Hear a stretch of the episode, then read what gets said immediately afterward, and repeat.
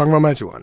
Meine Frau ist kleiner als ich. Sie hat ein kleineres Gehirn, ein kleineres Herz, weniger Bizeps, hat nicht so viel Fett am Bauch wie ich, aber dafür mehr an der Hüfte. Sie hat mittlerweile viel, wirklich viel mehr Haare als ich auf dem Kopf.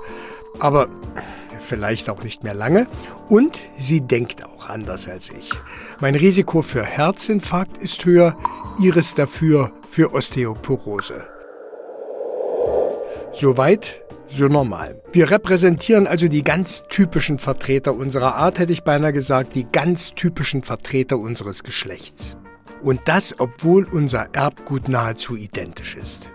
Was passiert da in unseren Körpern? Wieso laufen in Frauen und Männern unterschiedliche Prozesse ab? Und wie unterschiedlich sind die? Und warum sind diese Unterschiede scheinbar so wichtig? Denn wir Männer sterben ja eher als Frauen. Was ist also der Unterschied zwischen ihr und ihm, also zwischen meiner Frau, zwischen Katharina und mir? MDR Wissen. Die großen Fragen in zehn Minuten. Der Podcast, der die Welt erklärt. Also ich persönlich bevorzuge ja immer schnell in die Vollen zu gehen und würde gern gleich erzählen, warum Männer fette Bäuche kriegen und die Frauen eher einen dicken Po. Aber es ist unglaublich wichtig zu wissen, wie klein, wie winzig klein die Ursache ist, warum wir so verschieden sind. Und jetzt werden sich gleich alle Schlaumeier melden und werden sagen, oh, ich weiß es, wir haben ein X und ein Y-Chromosom, die Frauen haben ein XX-Chromosom, das ist der Unterschied, daher kommt es. Ja, das stimmt, aber das ist nur der ganz grobe Plan vom lieben Gott. Denn auch das Y-Chromosom vom Mann, das ich auch in mir trage, ist nur die halbe Wahrheit. Denn auf dem Y-Chromosom muss ein einziges Gen sitzen und es muss funktionieren, damit ich der Carsten bin. Da muss das sogenannte SRY-Gen sitzen. Aber den Namen können wir getrost schnell vergessen. Ich erwähne das nur, weil es gleich nochmal erwähnt wird. Und dieses kleine Gen entscheidet über etwas ganz Essentielles, über etwas ganz, ganz Wichtiges. Wenn das vorhanden ist, dann wird der Embryo Hodengewebe entwickeln. Genau, das, was ich gerade gemeint habe, ist das Hodengewebe. Das bringt Professor Johannes Lemke ins Spiel. Der ist Leiter des Instituts für Humangenetik an der Uni Leipzig. Und es ist deshalb so entscheidend, weil der Hoden eben nicht nur Spermien produziert, sondern auch ein ganz spezielles Hormon. Dieses Hodengewebe wird am Ende Testosteron entwickeln und das Testosteron führt dann dazu, dass sich äußere männliche Geschlechtsmerkmale ausprägen. Wenn das SRY-Gen auf dem Y-Chromosom nicht vorhanden ist, weil zum Beispiel kein Y-Chromosom da ist, ähm, dann äh, entwickelt sich natürlich auch kein Hodengewebe und damit auch keine männlichen Geschlechtshormone und äh, damit wird die Ausprägung dieses Embryos weiblich werden. Sein oder nicht sein, Hoden oder Eierstöcke, Testosteron oder Östrogen? Das ist die entscheidende Frage. Es geht letztendlich darum, welche Chemiefabrik in unserem Körper die Maschinen anwirft. Das macht den Unterschied. Und dieser Unterschied ist tiefgreifender und grundlegender, als wir lange dachten. Dieser Unterschied führt nämlich dazu, dass Männer- und Frauenkörper im Detail und manchmal auch ganz grundsätzlich anders funktionieren. Dass wir beispielsweise andere Medikamente brauchen oder eben auch andere Dosierungen. Wir sind nämlich gerade dabei zu verstehen, warum Männer eher sterben und bei Frauen eben die Haare später ausfallen. Aber darüber reden wir gleich. Also gehen wir noch mal kurz zurück. Hormonelle Unterschiede gibt es anfangs zwischen Jungen und Mädchen so gut wie gar nicht. Aber dann, wenn die Pubertät kommt, wenn die Eierstöcke und die Hoden anfangen zu arbeiten, wenn sie die Hormone produzieren, dann beginnen wir auseinander zu driften. Und damit beginnen die Hauptakteure Östrogen und Testosteron nicht nur unsere Körper, also unsere äußerlichen Merkmale zu verändern, sondern auch tief in uns drin unsere Zellen zu verändern. Wohlgemerkt, beide Hormone sind bei allen mit im Spiel, bei Mädchen und Jungen, es geht darum, welches Hormon die Oberhand bekommt. Und je nachdem, wie es ausgeht, entscheidet sich, wie unsere Körper funktionieren, wann und wo die Haare wachsen oder wie sich bei Jungen die Stimme verändert. Also der kleine, aber feine Unterschied ähm, bezüglich der Stimmgebung liegt letztendlich in der Größe des Kehlkopfes beziehungsweise der Größe der Stimmlippen. Und mit den Stimmlippen, da kennt sich Dr. Lennart Pieper aus, den wir gerade gehört haben, Der arbeitet an der Berliner Charité an der Klinik für Audiologie und Phoniatrie. Männer haben längere und massereichere Stimmlippen als Frauen und können dadurch auch tiefere Töne produzieren. Also durch den Einfluss der Sexualhormone kommt es eben beim Jungen im Rahmen der Pubertät zum, ähm, zur Größenzunahme von 11 mm der Stimmlippen und ähm, bei den Mädchen sind es gerade mal 4 mm. Und jetzt sind wir genau da, wo ich hin wollte. Was macht das mit uns, dass wir diese unterschiedlichen Chemiefabriken in uns haben? Das Testosteron, also der Hoden, bestimmt nicht nur, dass Männer schnelle Autos fahren wollen und aggressiver sind. Und das Östrogen ist nicht nur am Kochen oder Putzen schuld. Entschuldigt jetzt bitte diese, diese platten Klischees. Ich will nur deutlich machen, worum es geht.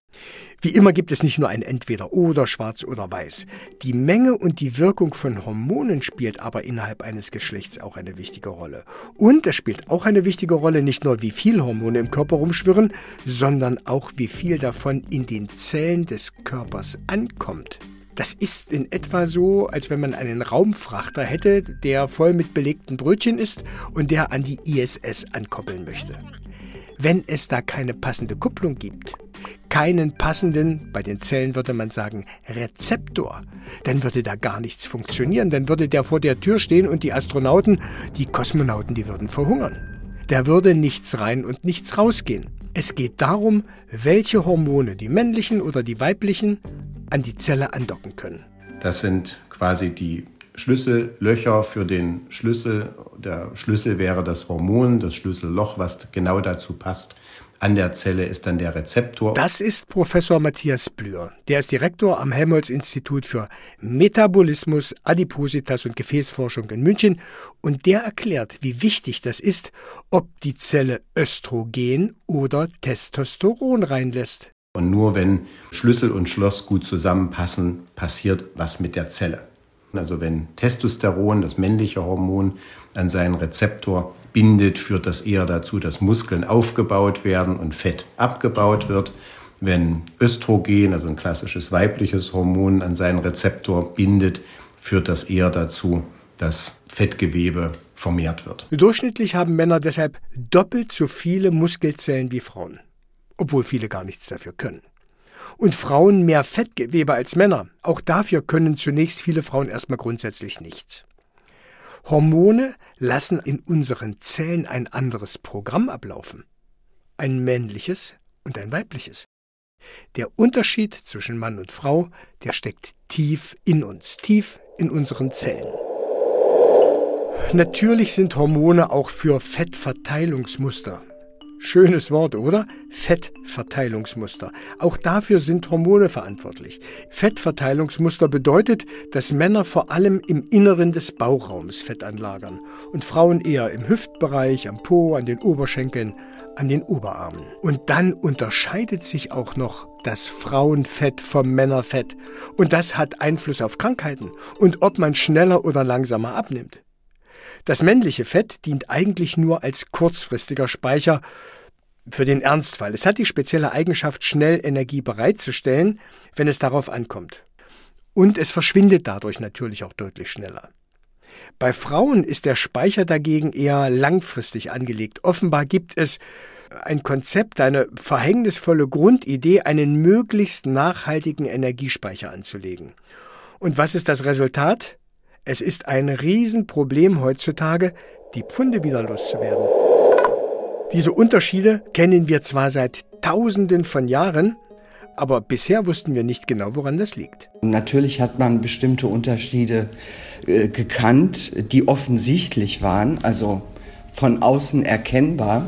Das sagt Professorin Eva Brinkschulte, Leiterin des Instituts für Geschichte, Ethik und Theorie aus Magdeburg von der Otto von Guericke Universität die Unterschiede, wie wir das heute äh, machen können, dass es hormonelle Unterschiede gibt, die auch wieder Auswirkungen auf Krankheitsverläufe halt haben. Das war natürlich noch nicht in der Detailhaftigkeit halt vorhanden. Und wir registrieren natürlich seit Jahrtausenden, dass es auch Krankheiten gibt, die eher die Männer haben und weniger die Frauen betreffen. Und auch umgekehrt. Na, woran könnte das wohl liegen? Spielen da vielleicht die Hormone auch eine Rolle?